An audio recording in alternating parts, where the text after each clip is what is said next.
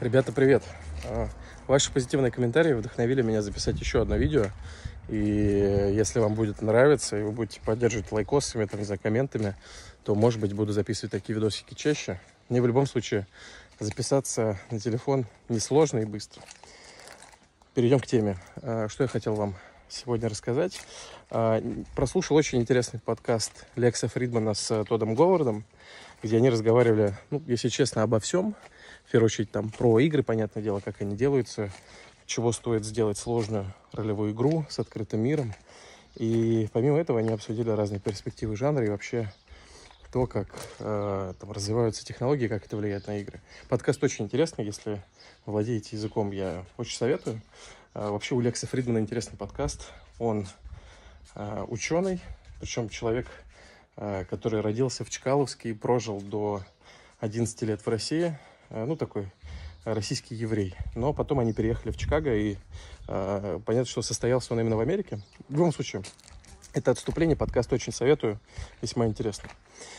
И у них был замечательный разговор с Тодом Говардом, где э, Лекс спросил напрямую, э, как фанат Скайрима и Обливина, э, и Morrowind вообще серии, что тот, э, ты, наверное, видишь, как быстро развивается искусственный интеллект, как э, уже люди, там, не знаю, чат-боты делают суперсовременные, очень умные, и как некоторые люди делают эксперименты с ролевыми играми. Что ты об этом думаешь?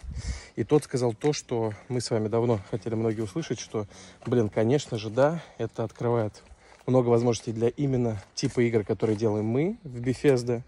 Игр, где, э, вы представляете, я вижу дохлую птичку, объеденную прямо под моими ногами показать вам. Я случайно ее заметил. Господи, это клювик и... Короче, мачур контент. Я просто офигел. Видимо, коты поймали, загрызли и бросили у меня на участке. Отступление темы. Так вот, тот Говард сказал, что да, безусловно, э, это может сильно повлиять на игры вроде Skyrim, там, ну, новый Elder Scrolls, что они об этом думают, но при этом э, понятно, что есть много всяких нюансов, и дизайнерская рука необходимо, иначе это может стать скучно. Ну, то есть не будет режиссуры, то, о чем многие думают, то, о чем многие говорят.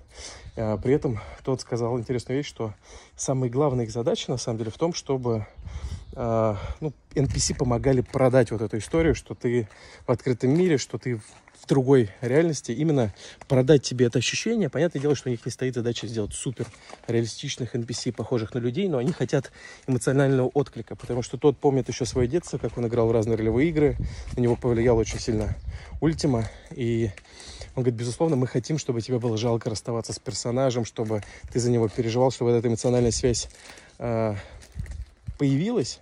Э, но если мы говорим про второстепенных персонажей, если же говорить про NPC в целом, то, конечно, э, Bethesda, наверное, начиная с Обливина, стремились сделать симуляцию. То есть не только, чтобы реальность вокруг тебя была похожа на правду, да, когда там NPC ходят в дом поспать, когда они ходят там в магазин что-то купить и так далее, но и чтобы, когда ты этого не видел, вроде как все происходило как стимуляция. Ну, то есть обычно в ролевых играх это smoke and mirrors, да, так называемое, то есть перед тобой разыгрывают представление, тут скриптовая какая-нибудь сценка, там скриптовая сценка, но когда ты уходишь из этой локации, там ничего не происходит. Соответственно, в какой-то степени, конечно, в играх Bethesda, в Skyrim, том же самом, оно работает похожим образом, там есть скриптовые сценки, но мир подчиняется определенной логике. И э, вот тот город что не собирается, конечно, дальше в эту сторону продолжать. Э, он осторожно очень сказал про Starfield, чтобы не завышать ожидания, что они сделали небольшой шаг вперед и станет получше. То есть он очень осторожно про это говорил, что ну, не ждите там каких-то супер прорывов и прочего, но они постарались. Э, ну, в общем, главное, что вот про AI вот эту часть можно э, сказать, что Bethesda э, следит за этим направлением и точно будет думать, как это инкорпорировать в свои игры в будущем, что для меня звучит фантастически, потому что Fallout, где у тебя, понятно, есть скриптовые события, которые задумали разработчики, сценаристы, но при этом внутри которых можно э, разные интересные вещи выведать у NPC или нащупать новый способ прохождения миссии, на мой взгляд, звучит супер интересно и круто.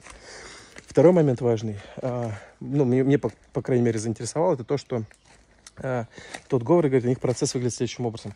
В первую очередь, ну, помимо там придумывания как, каких-то общих идей игры и отрисовки концепт-арта, чтобы все понимали, как игра будет выглядеть, а первым делом он берется за начало. Потому что для него важно понять, как игра будет начинаться. И он особенно гордится, на мой взгляд, по праву, началом Fallout 3, где, ну, спойлер для тех, кто вдруг не играл, но тем не менее, может перемотать на 30 секунд, где ты а, видишь, как ты прожил всю жизнь, по сути, в, в бункере. А, и после вот этой всей предыстории ты создаешь своего персонажа с нуля, выбираешь а, его какие-то характеристики, отправляешься на поиски отца.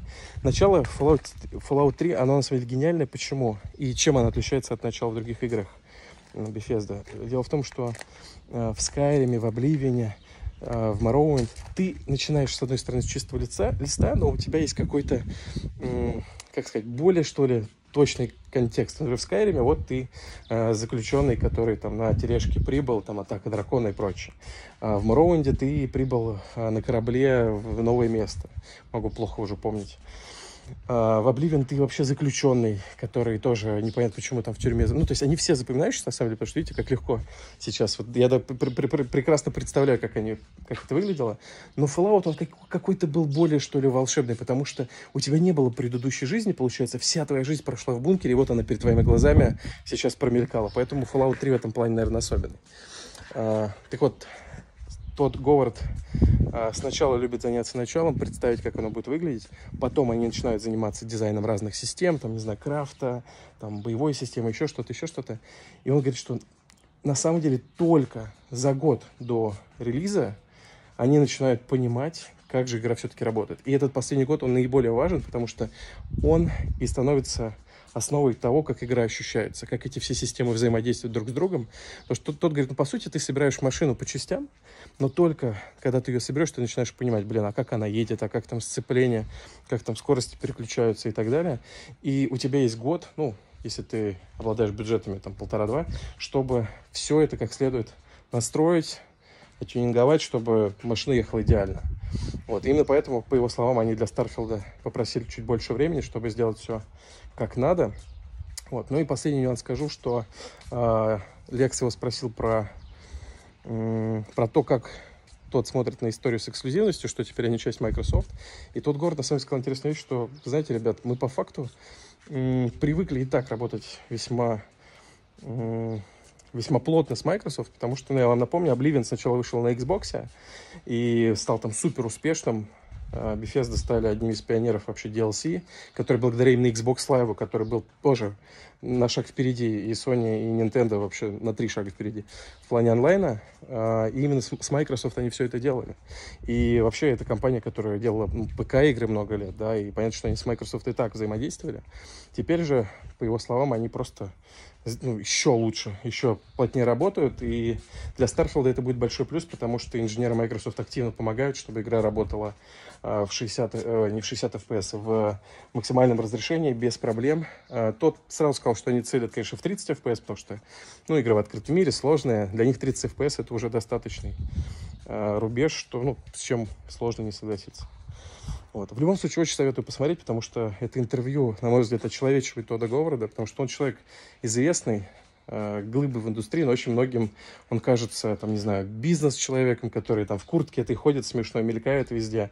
И не все понимают, что он на самом деле ну, геймер до глубины души, человек, который до сих пор любит игры, который делает их э, ну, с настоящей страстью. И это интервью это очень хорошо передает, потому что такие вещи, как там, не знаю, твои любимые игры, твои увлечения, вот это все, ну, это сложно очень, знаете, ну, короче, it's hard to fake. То есть сложно выглядеть неестественно, когда ты говоришь о таких вещах, и видно по Тоду, что он до сих пор от этого всего получает искреннее удовольствие. Ну, это чувствуется.